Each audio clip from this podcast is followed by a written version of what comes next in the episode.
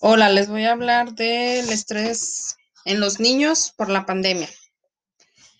En la situación actual, por la pandemia del COVID-19, los niños también pueden verse afectados y manifestar molestia, preocupación o mostrar dependencia derivada del estrés, aunque no todos ellos reaccionan de la misma forma.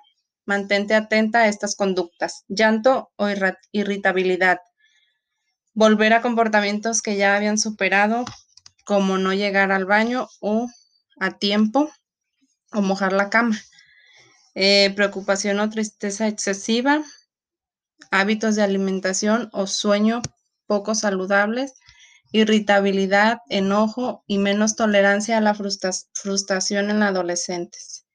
Sabemos que el estrés y el conflicto suceden en las relaciones. Esto algunas veces incluye abuso emocional, físico o conductas controladoras. Algunos padres están reportando más violencia en sus relaciones debido a la pandemia del COVID. Puede que los niños también estén padeciendo más estrés durante estos tiempos de tensión. La OMS establece las siguientes estrategias para que los padres ayuden a sus hijos cuando reflejen tensión ante la programación del coronavirus.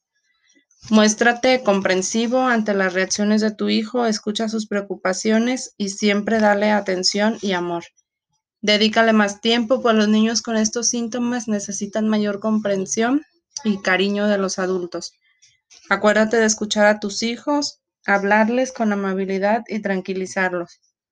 Cuando sea posible, organiza momentos de juego y relajación con tus hijos.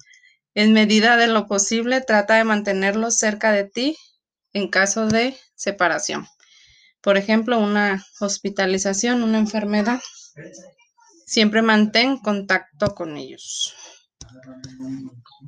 También puede hacer las siguientes cosas. Ayude a su niño a establecer rutinas sanas como para antes de ir a dormir o en las mañanas.